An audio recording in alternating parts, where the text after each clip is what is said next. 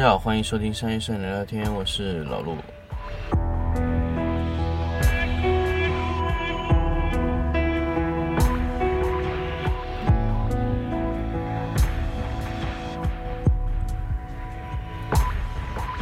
Slowly shut your eyes.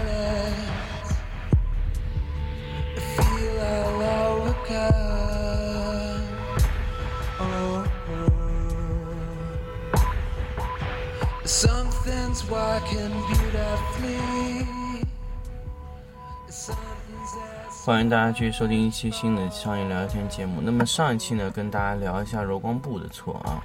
那么这次跟大家聊一下呢，也是最近就是群里面大家跟我说的一个一个事情啊，座机都觉得座机过时了。那么现在这个大画幅的座机现在确实销售量已经非常小了，但是座机在二手市场上见到的也非常少。这意味着什么呢？就是说，在两个渠道都减少的情况下呢，说明座机已经稳定在某一些行业里使用了。呃，怎么说呢？如果新的销售的座机已经非常少了，那么说明原有的座机需求使用量已经非常大了。那么二手市场的座机的出售数量非常小呢，说明座机的使用率还是非常高的，没有出现就在转移这个销售这个现有的座机，因为座机的年份都非常非常的长。呃，座机呢，其实就是一个机架加上镜头加上后背的这么一个过程，啊，整一个结构就是这样的情况。那么，座机确实是，呃，可以说现在座机使用的这些场景啊，都是比较固定的。那么很多时候跟我呃有些朋友说，哎，我现有的用这个幺三五相机或者幺二零的，那拍的时候我用透视矫正也可以搞定，那么为什么还要用座机？或者说我拿个移轴去拍也可以 OK 的，那么为什么还要用座机？呃，座机的安装非常复杂，使用起来也需要呃学很多东西，还有 LCC 去做白板矫正，为什么还要去用座机？所以综合下来。说座机过时了，但是真的是这样吗？因为我现在看到大部分的相机已经往微单轨方向发展，也就是说，幺三五的相机在慢慢的装到座机上面去用，无非它那个座机是迷你座机，啊，它也是一种座机的形式。那么真的是座机过时了吗？也不是，可能就是我们对座机的定义变了。呃，我们觉得可能传统的那些座机组装相当复杂的那些座机，哎，不好用了。但是说句实话呢，你的座机从拆装到安装呢，其实如果你是非常熟练的话，五分钟以内也是可以搞得定的，拿出来装上五分钟，啊，因为也就是一个皮腔前后组，前后组你可以不拆，那么前后组扣上去的速度呢，其实也就是。三十秒以内的，那中间安装那个皮腔也就是十秒以内的，啊，那皮腔装完以后，加上一些快门线安装，一分钟以内就可以搞定了。那么，呃，如果你是 CF 卡连接，那么这个时候你装在，呃，你的脚架上面就可以直直接可以拍摄了。那么，座机原有的一些麻烦的点是什么呢？对焦麻烦。什么叫对焦麻烦呢？原有的一些座机对焦，它要依赖于什么呢？它要依赖于这个。呃，这个叫什么？这个毛玻璃对焦。那么其实现在数字后背起来以后呢，都是采用了这个 CCD 的实时取景对焦。那么现在的 CMOS 就更加亮了啊！CMOS 的话几乎看得非常非常清楚，而且飞思的嗯 XF 一百 MP IQ 三系列的，它直接提供黑白提亮化的。高反差对焦啊，那非常非常非常方便啊。那你晚上它也对得非常非常清楚。那么这种功能呢，其实在专业的这个座机的领域市场来说，对于这个座机的后背使用来说是非常非常方便的。那么，呃，所以说座机你说它过时，说的是传统的座机使用起来不方便，导致使用的人少了。那么。如果这样定义座机过时，那我觉得可能有失偏颇啊。那么具体的这个座机啊，它是怎么个在我们今天的这个领域市场里面发展的？那我们接下来就来说一下，接下来这个座机在哪些行业还在发挥着余热。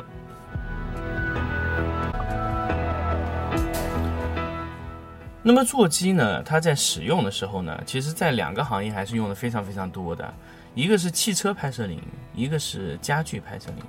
为什么这两个行业用的非常多呢？因为这两个行业对退透视的这个要求是非常非常高的。那么家具和汽车，只要任何一个地方发生了变形，那么你在后期去调整它的透视几乎是不可能啊。那么，所以我们在拍摄汽车也好，拍摄家具也好，保证我们的正透，也就是水平绝对三个轴的水平是非常非常重要的。这个时候就配合我们之前说过的齿轮云台，保证三个轴上的绝对水平，然后通过前摆后摆的平移去达到我们的构图目的。那么，如果说你这个时候是通过旋转去达到这个目的的话，可想而知那个可怕程度。你从左往右旋转，增加了一条横向的透视；从上往下俯仰，增加了一个纵向的俯视。那么这个时候，如果无参考线的情况下，我想请问你如何调整你的透视？什么透视才是准确的透视？很多朋友可能就哎，这个我不太清楚。那么。我又想问，如果你想有透视，一个方向上发生透视，那么是不是只需要通过改变相机的机位就可以？那么前后上下左右的摆动，啊，那这个我是不是可以通过摆动来完成？那么这种功能，它要两个方向上的摆动，是移轴和透视矫正可以搞得定吗？当然，我前面说了。如果你是没有参考线的，你是没有办法利用那个透视线去矫正的，因为比如说你拍汽车，它可能没有一条线是直的，没有一条线是水平的，你按照哪个角度去做，这个造成了非常多的问题。他们说透视，呃，他们说这个座机是非常不好用的。那么我想问一下，不好用的点？是因为难用，还是因为它根本没有价值？但是我想问一下，如果你在拍汽车的时候，如果你要通过数字透视去调整的话，这个工作量会不会非常大？而且调整出来的透视可能不一定准确。呃，在我的心目中，如果你的透视是要可以和数字化沟通的，那么我想直接告诉各位生产上相机的厂家。请把你的旋转角度和你的透视运算的范围啊，自动给它匹配好。就是你上下俯仰，套什么镜头，就应该自动通过软件算法给它算出来，不要让别人去这么调来调去，手工调的肯定是不准确的。可不可以用更精确的算法？可不可以用更多运算准确的方法去把它拉准透视？或者你用参考线去透视？不然整个东西都会是很大的问题。大家知道移动机位改变的是什么呢？如果你把机位从右移到左，那你改变的只是看到的面积。比如说你本身在右侧机位看不到左侧的地方，它能改变，但是透视它是不能改变的。如果你镜头有旋转，不是水平冲着一个方向的，它一定会有透视。啊，那么这个要跟大家说，如果你不喜欢这样的透视，然而你用的镜头透视又特别大的情况下，那么你没有这个座机就会有非常大的问题。很多朋友说，那我能用移轴吗？移轴可以，但是移轴只能在一个方向上进行调整，但是它的调整的角度也是非常有限的。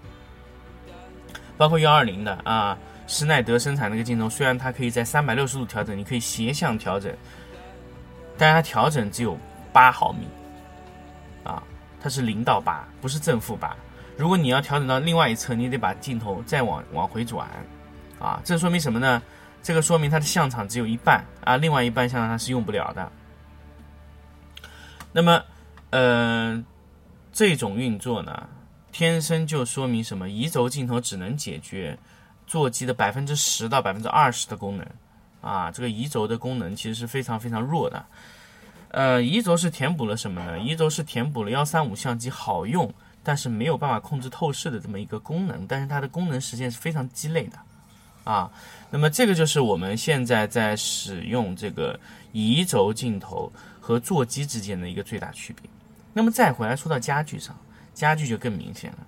家具如果说你的座机拍摄和你的移轴拍摄，那我们就不说了啊。家具一旦产生变形，它是根本就拉不准的，因为家具有时候会是弧形的。那么你怎么样保证你的弧形是准确透视呢？而且这个我们在用座机拍摄的时候，我们通常只会取中间那一部分。很多人说，哎，那你边缘的不太好，所以我们一般会取中间那一部分，会损失掉一部分边缘的像素，啊。如果你要全部取全，它也是可以做到。但是我们为了最佳的成像，我们只取画面最中心的一块，边上我们是不需要的。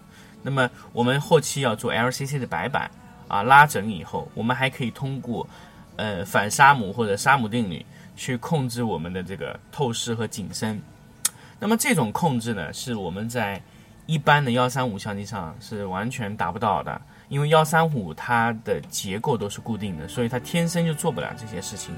所以现在总结所有之前的一些说的点啊，那么说，呃，座机过时了，我觉得可能不是一种非常理智的一种手段啊。那么其实座机有非常多非常好、非常优秀的点。那么为什么我们要说它过时的点？是因为现在会用座机的人越来越少了，会用大型的啊，比如说仙纳的 P 三、P 二啊这些相机的人越来越少了。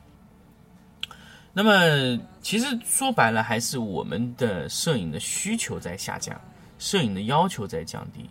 其实我们真正应该使用的相机应该是座机。那么座机的成本高，但是我们在牵涉到的领域小，所以大部分呢。摄影师和初级的商业摄影师，甚至中级的商业摄影师都不了解这个行业里面有这种机子。那么这种机子呢，在我们实际的使用中是非常非常好用的啊，所以呃，后期我们在去使用这个机子的时候呢，我们就一定要考虑清楚。你的拍摄领域范围和你的客户能接受的价格，因为座机这一整套下来的，光是机架那一块就要十多万，啊，那么这个成本是非常非常高的，所以你们在实际的拍摄、实际的使用你的商业拍摄模式的时候，要选择好你的这个你的设备配置。那当然，你座机的拍摄难度也会高很多，啊，所以现在出现了一种新的一种相机的类型，就。微单轨，它其实也就是座机的一个缩微版，它的一些所有的指标参数都放小，就是让你能去体验一下座机的感觉，但是它并不是座机，啊。好，那么这期节目呢就跟大家分享到这里，我们下期再见。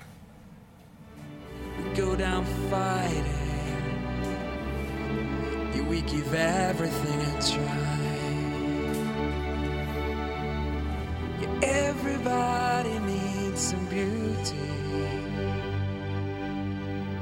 some reassurance.